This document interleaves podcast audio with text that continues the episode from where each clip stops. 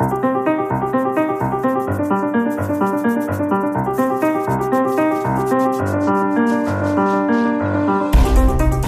Hoje, as muitas novidades do PSD, que na mesma semana em que apresentou o cenário macroeconómico e o desenho de medidas fiscais que vai levar a eleições, viu confirmada a saída da direção de Castro Almeida, um dos mais próximos de Rui Rio. Os pares da República passam ainda o olhar sobre a solução possível do consenso europeu sobre os principais lugares da União e avaliam o que ficou da recente visita a Portugal do presidente de Moçambique, Felipe Nyusi. Começo hoje por si. Boa tarde, Manuel Ferreira Leite, que com José Ribeiro Castro vai fazer parte da dupla deste Pares da República, para lhe perguntar se a saída de Castro Almeida veio, de certo modo, ensombrar uma semana em que o PSD eh, tinha surgido as notícias eh, pela positiva, com a apresentação de candidatos novos, eh, sinais de renovação e também estas primeiras propostas que daqui a bocado já vamos detalhar em termos fiscais. Bom, olha, sobre a saída do, do, do Castro Almeida, que vi nos jornais, tenho apenas a dizer o seguinte: eu sou muito amiga dos dois tanto do Rui Rio como do Castro Almeida. Qualquer dos dois foi meu vice-presidente quando eu fui presidente de, do partido e o Castro Almeida foi meu secretário de Estado quando, fui, quando estive no Ministério da Educação. E, portanto, tenho uma opinião uh, muito formada e muito segura sobre tanto pelo Rui Rio, tanto do, do Castro Almeida. Não tenho dúvidas que qualquer deles são pessoas responsáveis, que se tomam decisões A ou B ou C, com certeza que são uh, uh, decisões ponderadas e, e, bem fundamentadas, não são pessoas para fazerem coisas ao, ao, de forma leviana e irresponsável, não são, e portanto é a única coisa que eu poderei dizer acerca deste assunto e a única coisa que eu lastimo profundamente é que exatamente hoje aqui no programa, quando estava a pensar que se ia falar no cenário macroeconómico, eu tenha começado por um assunto que é verdadeiramente divergente e que não tem nada a ver com os interesses do país.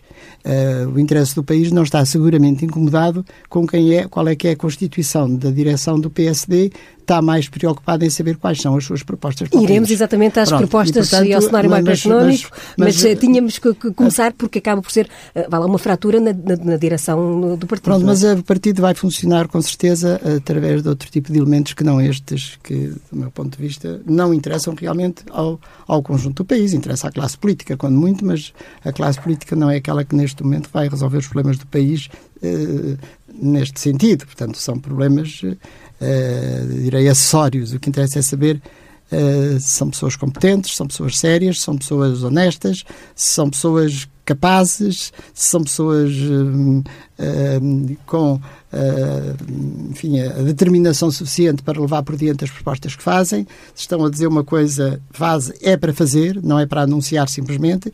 E, portanto, por esse motivo, interessa muito saber quais são realmente as propostas.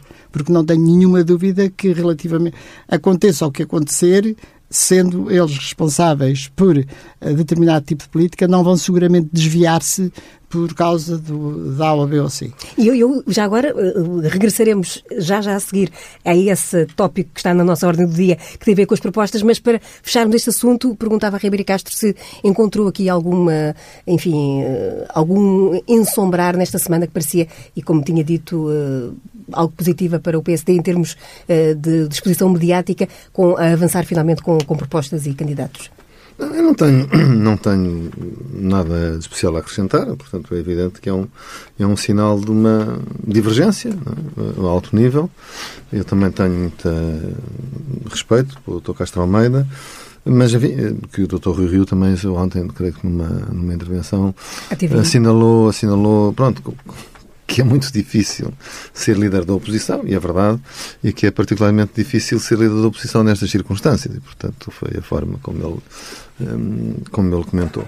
Mas creio também o Dr. Castro Almeida, pela forma como uh, comunicou, primeiro tarde e a forma discreta como o fez, também não, não quer criar mais problemas do que a sinalização da sua divergência já representa. Aliás, eh, Castro Almeida, é preciso dizer, eh, não quis comentar publicamente mais Sim, eh, este caso. Não, Avançamos então para o, o, tema que temos em cima da mesa, que tem a ver com a projeção macroeconómica feita uh, pelo, pelo, PSD para, para, estas próximas eleições, desde logo esta promessa uh, de uma redução da carga fiscal que vai incidir sobre a classe média, mas sobretudo sobre as empresas. Uh, como é que viu esta, estas opções eh, do PSM Novo Ferreira Bom, uh, para mim será difícil esquecer, de que há muito tempo que estou a fazer uma crítica profunda ao nível de, de, ao nível da carga fiscal deste país. Uh, e, portanto, vem com certeza na linha daquilo que também é aquilo que eu penso acerca da matéria. Agora, não iria dizer uma coisa diferente daquilo que ando a dizer há uma data de tempo. Não é possível. Isto é, neste momento, aquilo que é necessário e evidente, e é isso que ressalta do, uh, do, do cenário macroeconómico, é que, equilibradas as contas, que é absolutamente necessário, essencial e muito positivo, uh, temos que ver qual é que é o modelo de para a nossa economia que levará, que levará a que aquilo que tem acontecido seja sustentável, ou seja, permaneça durante algum tempo. E isto não é suscetível de ser sustentável se não houver crescimento económico. Tenho dito isto muitas vezes uh, e mantenho, portanto, não tenho nenhum motivo para, para alterar. E porquê? Porque só o crescimento económico pode dar margem a que se possam baixar impostos ou que se possam aumentar despesas sem que com isso se desequilibrem as contas públicas. Não é possível, não há exemplos de países em franco desenvolvimento com o nosso nível de carga fiscal. E, portanto, é evidente que tem que começar por aí. É necessário ir por este caminho. E nós não nos, podemos, não nos podemos esquecer que foi por aqui, e aí, do meu ponto de vista, erradamente, que começou o mandato deste governo que foi a redução do IVA para a restauração. Portanto, começou por um anúncio de uma redução de uma carga fiscal que foram dezenas de milhões de euros. Portanto, começou por aí. Porquê? Provavelmente, enfim, não vamos agora discutir isso, eh, porque entendeu, tinha feito essa promessa eleitoral, mas foi por aí que começou. Portanto, não pode uh, uh, aliar-se de que tomou como uma medida, pelo juízo essencial, uma redução da carga fiscal. Foi a um setor muito específico, mas era uma perda de receita muito grande. Ou seja, não se pode nunca pôr de lado, quando se desenha um cenário macroeconómico, qual é que é o nível desejável de carga fiscal. Uh, a nossa, neste momento, atingiu limites inimagináveis. Pensar que é possível haver crescimento económico sem que haja uma redução de carga fiscal para as empresas e para as famílias a quem já se acabou a, a, forma de aumentar os seus rendimentos, porque as devoluções já foram todas dadas, não temos outra forma de lhes aumentar os rendimentos a não ser reduzindo-lhes a carga fiscal. Da mesma forma que às empresas, não é possível esperar que elas mantenham competitividade suficiente para que as exportações sejam aquele motor de crescimento do país que toda a gente deseja e entende que deve ser, se não lhes reduzimos a carga fiscal, porque não temos hipótese nenhuma de ser competitivos com este nível de carga fiscal. E, portanto, este primeiro aspecto é um aspecto absolutamente essencial e absolutamente divergente daquilo que tem sido a política seguida. E é evidente que ela é divergente na política seguida. Devo-lhe dizer que, não porque eu penso que o Ministro das Finanças, se calhar, não pense isto que eu estou a dizer, mas por aí simplesmente a atual estrutura política que nos, eh, que nos governa eh, não pode sequer ouvir falar na palavra empresa. Quer dizer, empresa, empresário, incentivos, eh, é algo que é imediatamente riscado do discurso e julgo mesmo que nas conversas entre eles não se pode falar dessa matéria. E, portanto, enquanto, isto, enquanto nós soubermos que existe uma estrutura governamental declaradamente de esquerda que, eh, evidentemente, tem a liberdade de ganhar as eleições, como é óbvio, ou, e, e de definir a sua própria política, mas que ela, neste momento, não interessa, é prejudicial e não leva o país a, a sítio nenhum, disso não tenho dúvida. De resto, nós vemos que, atualmente, uma coisa é a nossa dívida pública, outra coisa é a nossa dívida já em termos de balança de bens e serviços, etc. O que significa? E como nós temos toda a dívida toda ela muito exposta ao exterior, não são dívidas que estão nas mãos dos portugueses, são dívidas que estão na mão dos estrangeiros.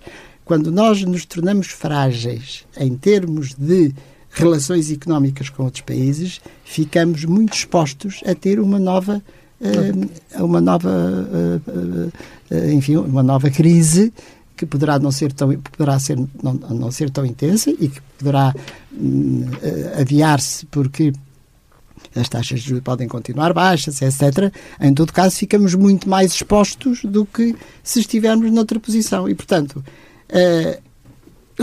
não pensando o que é que se faz para o crescimento do país, é algo que nos expõe a um futuro incerto. E, portanto, toda esta ideia de, de boa situação que tem estado a decorrer não é sustentável se não se apoiar num crescimento económico do país.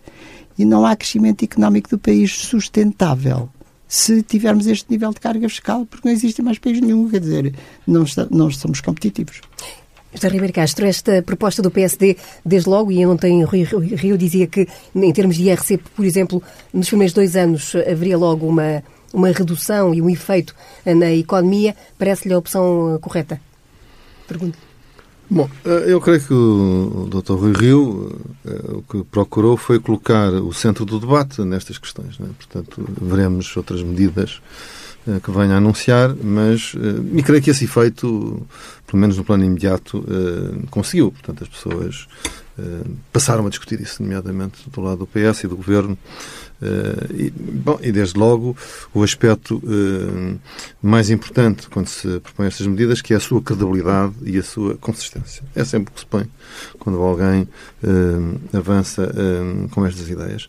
Eu estou de acordo no que disse a doutora Manuela Ferreira Leite, nós precisamos de, obviamente, baixar a carga fiscal. Enfim, este ano foi um tema bastante debatido. a verdade é que o, o Governo e a Geringonça fartaram se reverter coisas menos os impostos. Quer dizer, os impostos mantiveram-se altos e, em alguns casos, até subiram mais. Bom, e, e, portanto, nós estamos com uma carga fiscal muito acima do grande aumento de impostos, de, eh, muito caricaturado e pouco explicado de, de Vítor Gaspar numa circunstância específica. Mas a verdade é essa. É? Bom, e há sinais do lado da esquerda que até apreciariam subir mais, não é? Portanto, para suportar eh, objetivos políticos eh, que, que têm. E isso, de facto, é desastroso para o crescimento uh, do país. Bom, agora, uh, eu creio que este não é o tema principal uh, que vai decidir o, o, voto, nomeadamente o meu. É? Bom, é um tema importante, é um tema, mas acho que é preciso outros temas que não são só estes que se medem em números.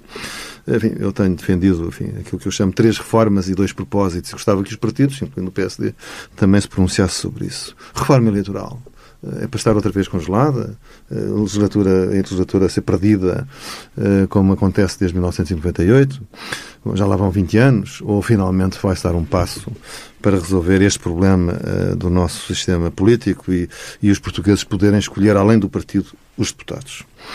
A segunda reforma territorial, que é um grande problema, eh, que é responsável pelo despovoamento do interior, em boa parte, na minha análise, Uh, quer dizer, é um problema que tem a ver com a regionalização, ainda que eu não considero que a regionalização é a solução.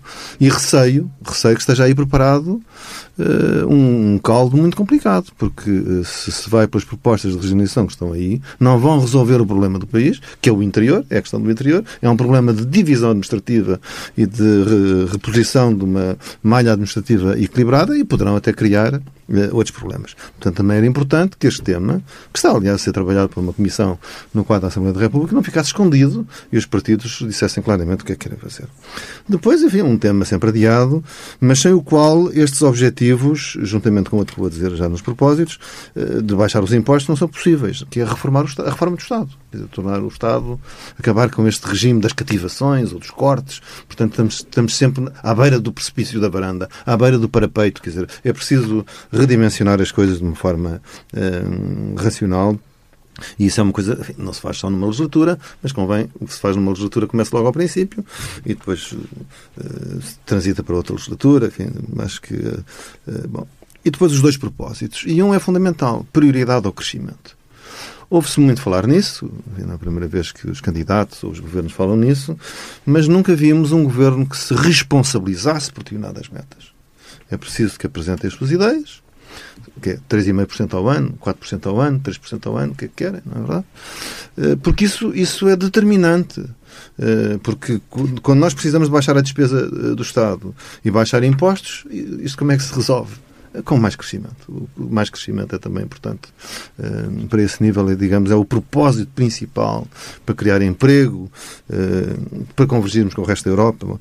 E um outro propósito social que é a redução da pobreza. Quer dizer, nós temos níveis de pobreza que eu creio que nos envergonham. Fizemos algumas coisas nos primeiros anos da democracia, mas enfim, estamos ali empatados em 20, 25% da população e é necessário um programa ousado de redução da pobreza. Isso tem que ser um compromisso claro. Portanto, gostava de ouvir sobre isso. Depois há outros temas. A ideologia de género, não podemos esquecer isso. O que é que os partidos pensam sobre isso? Nós estamos debaixo de uma ofensiva uh, muito grande, no meu entender. Uh, e também a eutanásia, é um tema anunciado. Uh, era importante que os partidos pronunciem sobre isso, sim ou não. Portanto, eu gostava também de ver os partidos todos, e nomeadamente também o PSD, a pronunciarem sobre, sobre essas matérias. Agora, baixa de carga fiscal, sim, como disse mas é preciso depois avaliar a credibilidade e a consistência disso. Quer dizer, nada pior para a credibilidade uh, dos políticos e do sistema político que depois a seguir se passe uh, ao contrário. Nós recordamos o que se passou, salvo erro, em 2002, uh, eh, com o choque fiscal, aliás, um governo de, esteve também ao meu partido, mas enfim, porque fomos surpreendidos com uma, uma situação de completa derrapagem das finanças públicas e, portanto, não. e nessa altura não se podia sequer reequilibrar as contas por, por, por por, por quadros plurianuais, não, aquilo tinha que se, desse por onde desse, uh, cumprir uh, esse equilíbrio. Mas, portanto, é preciso grande cautela, uh, grande cautela nestes, nestes anúncios. É importante que este debate seja feito. Ainda ontem tive a ocasião de assistir uma televisão a um debate sobre dois economistas, enfim, com alguma independência, portanto, mas, mas, mas enfim, para realizar é preciso uh, crescimento económico e reforma do Estado e há outros temas também que eu gostaria de estar, que estivessem também uh, no tabuleiro destas eleições. Aliás, o PSD, Manuel Ferreira propõe neste quadro, uh, nos próximos quatro anos, metas para, para esse crescimento que são até um, um pouco, dizem, mais otimistas do que as do Governo. deixando completar a sua ideia, deixava só essa deixa, como é que viu as críticas com que, por exemplo, o Governo recebeu esta estas propostas, eh, dizendo que baixar impostos, aumentar investimento, reduzir o déficit e a dívida ao mesmo tempo, eh, não é algo, eh, diz o Governo, totalmente consistente, que não é possível fazer tudo isto ao mesmo tempo. Pois acho que o Governo está no papel deles, não é? É normal que digam que, estão, que não concordam com nada daquilo que ouvem, portanto, o contrário seria um bocadinho bizarro. E, portanto, direi que não, não pondero propriamente a reação dos responsáveis pelo Governo. e é evidente que baixar ou aumentar impostos, reduzir impostos e aumentar despesas é evidentemente consistente com redução de déficit desde que haja crescimento. Quando não há crescimento, evidentemente que isto não é, não é, não é consistente. Agora, aquilo em que nós acreditamos é que a redução de impostos pode provocar e provoca seguramente crescimento. Bom, é, Estou de acordo com uh, os aspectos de que falou o Dr. Ribeiro e Castro no seguinte, que isto que é, quando falou, dizendo que esta questão dos impostos, este tema é aquilo que tem efeito imediato. Bom, mas também não podemos entrar no preço por ter com o preço por não ter. Hum. Diz umas coisas, o líder diz uma coisa que ninguém entende e o povo não quer saber daquilo. E depois, quando ele diz, bom, é, mas é preciso é outras coisas. Portanto, hum. ele não, disse isto bem, na questão da reforma eleitoral. Hum. É ele a pessoa que penso que mais tem falado sobre a matéria, que tem dito variedíssimas coisas sobre, sobre, sobre essa matéria e tem sido criticado algumas vezes sobre isso. No entanto, deu o exemplo ou dará o exemplo mais concretamente quando apresentar todas as listas, hum. é um elemento importante para a reforma uh, eleitoral, para as, as, pessoas perceberem que uh, o, o, deputado que é eleito tem uma cara, não é alguém desconhecido que vai atrás uh, por arrasto daquele que é conhecido, e portanto é uma. É uma depois existem outros aspectos que falou na questão, por exemplo, da eutanásia.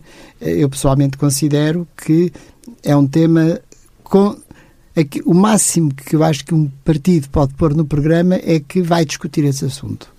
Mas acho difícil pôr num programa, seja de partido for, porque é um problema de, de, de tanta consciência que não é possível pensar-se que é um programa de governo. Hum, hum, estou perfeitamente de acordo com a questão da redução da pobreza e a redução da pobreza efetivamente passa por crescimento. Não vale a pena pensarmos que, que há países que eliminaram a pobreza sem crescimento. Portanto, ela só, se, só se nós produzirmos mais riqueza é que podemos distribuir mais e melhor. E, portanto, uh, isso uh, uh, perfeitamente. Estou também muito preocupada com a questão da, da, da questão da, da reforma territorial. Tenho muito receio, sou absolutamente contra.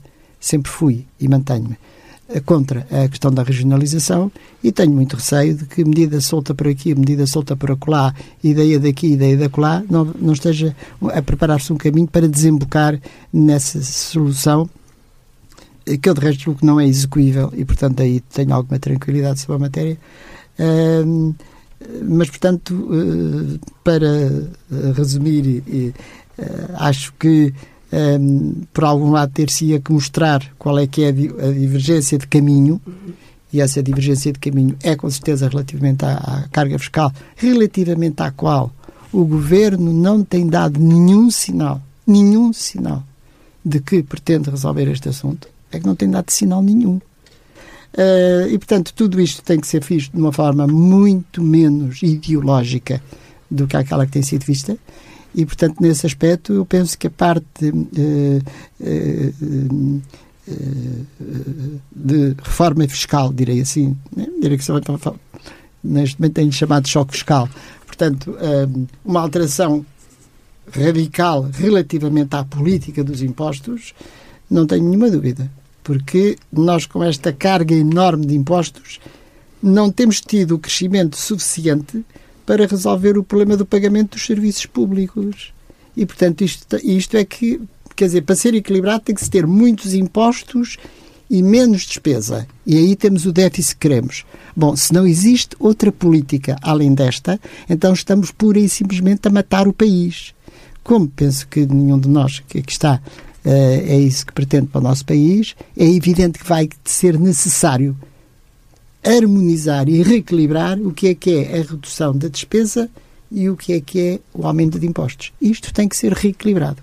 E é isso que propõe o PSD. Parece-me que é uma coisa, é uma proposta de tal forma óbvia para mim que quase que não me dá para discutir. Só queria acrescentar uma coisa que tem a ver com o facto de ter dito que acha que os partidos que deveriam assumir um, determinado tipo de metas uh, em questão ao desenvolvimento. Ah, sim, sim. Portanto, que deviam. Eu acho que isso é absolutamente inviável. Hum. E é inviável porque nós somos um país com uma economia muito aberta, hum. muitíssimo dependentes do exterior. Hum.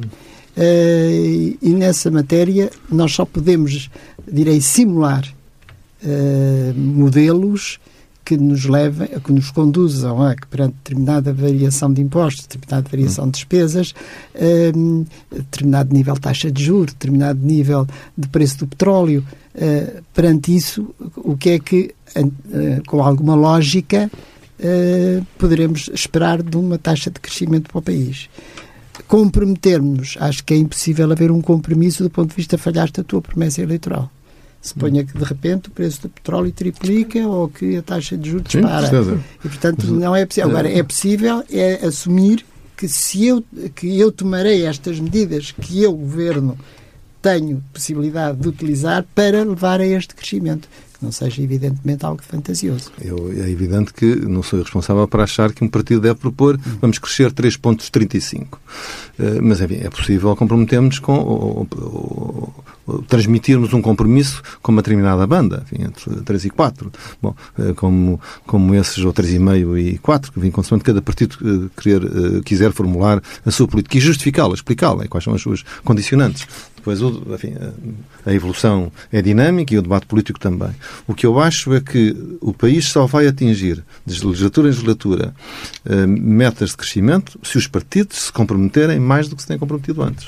Eh, esta semana ficou marcada também pela despedida eh, parlamentar de Luís Pedro Mota Soares, ele que foi deputado durante várias legislaturas e que, não estando inscrito entre os cabeças de lista que a Susão Cristas já tinha apresentado e estando uh, como número 2 de Nuno Melo uh, na lista para as europeias não eleito, acaba por sair com uma série de uh, recados internos e ainda com algum, direi, algum um tom crítico em relação à forma como esta legislatura se iniciou com o acordo entre o PS e as esquerdas. Sim, senhor, Judite. Antes só de responder uma coisa, uma palavra muito breve, quanto à questão da, da eutanásia, enfim, ah, não, não, se trata só de programas de governo, isso compreendo, não, não é matéria do governo. Mas os partidos apresentam programas legislativos, programas, digamos, para a legislatura. E, enfim, cada partido dirá o que entende, seja o que disse o Dr. Manuel Ferreira Leite ou outra posição, sou a favor, ou sou contra, eu sou contra. Uh, bom, e depois cada eleitor decide, em função desses indicadores e das várias matérias, o seu voto. O que eu acho é que é uma matéria que merece ser uh, abordada uh, com clareza pelos diferentes programas partidários, enfim, na posição que cada partido considera adequado. Mas, mas pegando no que disse a Dra. Ferreira Leite, considera que seria possível, por exemplo, nos nos grandes partidos é, é, é, sabido. O CDS normalmente tem uma posição uh, mais ou menos Sim, unânime sei, sobre essa é, matéria, mas nos partidos grandes sim. é possível arranjar essa, essa cada, sintonia de linha entre. Cada partido irá o que entender, não é? Portanto, uhum. cada partido se conhece a si próprio e, e, e, emitirá a posição que entender. Eu creio que o, que o eleitorado tem uh, o direito de conhecer antecipadamente qual é esse quadro. Enfim, sabemos que há partidos que se sentem mais à vontade a afirmar uma posição uh, mais clara, independentemente de depois todos manterem ou haver uh, dissidências relativamente a essa linha, e há outros partidos que, que preferem uma fórmula mais não, tão, não tão assertiva, digamos, quanto à solução, e, portanto, enfim, isso é uma questão que cada um caberá decidir. Quanto à questão do, do, da despedida do deputado Pedro Pedro Mota Soares. Bom, em primeiro lugar, aquilo que disse, quer dizer, ele de facto não, não é candidato porque era número dois e o partido contava que ele fosse uh, eleito uh, para o Parlamento Europeu.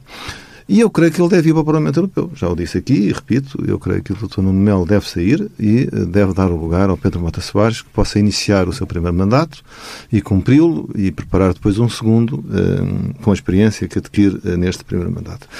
E isto porquê? Porque o Dr. Nuno Melo, de facto, é o principal responsável pela derrota política do partido e, portanto, não pode deixar de assumir essa responsabilidade. Ele foi convidado para ser o trator da lista e com o objetivo de crescimento e teve enfim, o, o, pior resultado em eleições europeias que o partido uh, alguma vez teve.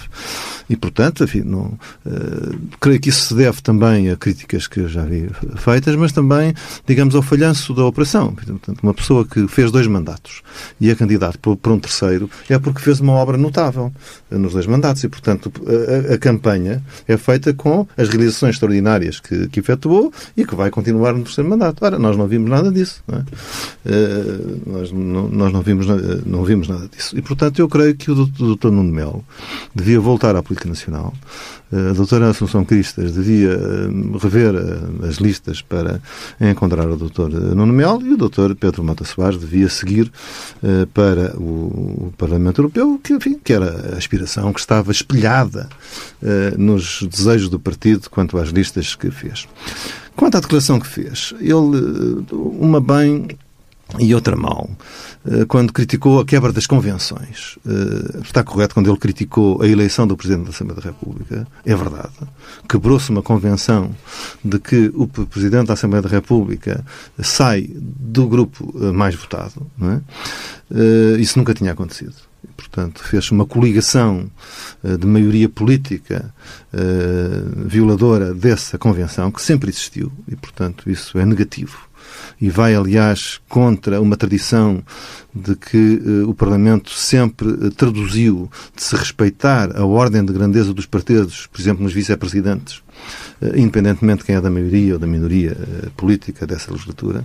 Mas agora não tem razão quando disse que houve uma quebra de convenção, outra vez repescando o tema de que está a governar quem não ganhou eleições. Quer dizer, a mim surpreendeu-me que, nesta altura do campeonato, como se costuma dizer, a meses do fim da legislatura, ainda se esteja a insistir num erro grosseiro de leitura da realidade e creio que penalizou muito o desempenho uh, dos partidos da PAF ao longo da legislatura, insistindo que é uma convenção de que governam mais votado. Isso não é assim. Nunca existiu essa convenção, nem seria possível assegurá-la. Como é que a gente assegura que partidos que têm uma maioria no Parlamento, que são opostas, votem a favor de um governo que não estão de acordo? Não é possível. Portanto, o, os governos sempre aceitaram num quadro de uma maioria, pelo menos de tolerância.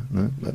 Muitas vezes de apoio, eh, são os que são mais operativos politicamente, e pelo menos de tolerância. O caso mais típico é, por exemplo, o governo militar do professor Cavaco Silva, que governou em minoria uh, enquanto teve tolerância. Quando o PRD mudou de posição, caiu. Pronto, uh, aí está. Portanto, este. o este... PS que governou em minoria com a tolerância do PSD. Sim, Sim, e do, do CDS também, e do Sim. PCP, e dos outros. Sim, Sim mas, mas, mas sempre protegido por uma maioria de esquerda. Sim. Quer dizer, é, o, o, o, o que eu creio que não é possível, e sempre chamei a atenção para isso, é uma maioria de esquerda endossar um governo à direita ou uma maioria de direita endossar um governo Sim, à esquerda. É e, portanto, essa é a situação. É? Essa é a situação que se gerou. Uh, houve uma maioria à esquerda, que obviamente bloquearia sempre uma solução à direita, e aconteceu pela primeira vez que o partido mais votado dessa maioria, à esquerda, não era o PS até essa eleição de 2015, sempre que havia maioria de esquerda, o PS era mais votado. Sempre que havia uma maioria à direita do PS, o PS era mais votado. Portanto, essa coincidência deixou de existir. E, portanto, eu creio que este discurso perturbou a compreensão. Porque, de facto, se a PAF ganhou as eleições, então não precisa fazer nada, vai ganhar outra vez. Não é verdade. Foi expediente consecutivamente, porque trabalhou uh, nessa perspectiva errada e não se aplicando eh, como é indispensável que se aplicasse, vencer as eleições autárquicas, em primeiro lugar. Eh, o PS conseguiu ter um resultado ainda melhor do 2013, eh, que já tinha sido o melhor de sempre do Partido Socialista, e agora nas eleições europeias, que foram umas eleições um pouco pouquinho para todos, mas, eh, portanto, creio que isso, isso é negativo e isso perturba uh, o, o, combate político ainda nesta reta final, no meu entender. Por falar em europeias, e temos que acelerar que uh, o nosso tempo está uh, também a esgotar-se, Manuel Ferreira Leite, ainda não há, tirando o Presidente do Parlamento Europeu, que já está eleito à segunda volta, ainda não foram ratificados, vá lá, os nomes que resultaram de um difícil consenso, depois de muitas reuniões frustradas, para os lugares de topo da União Europeia. E afinal surge aqui o nome uh, de Ursula von Leyen, que uh, não fazia parte daquelas uh, lista dos chamados Spitzenkandidat, que foram indicados pelas várias forças políticas, acaba por surgir como, enfim, uma solução de compromisso entre a Alemanha e a França, no fundo. Pois, acho que ainda é cedo para nós já estamos a falar sobre essa matéria, porque realmente pode acontecer que haja acordos entre os diferentes grupos do Parlamento Europeu que levem a que ela não passe nessa eleição.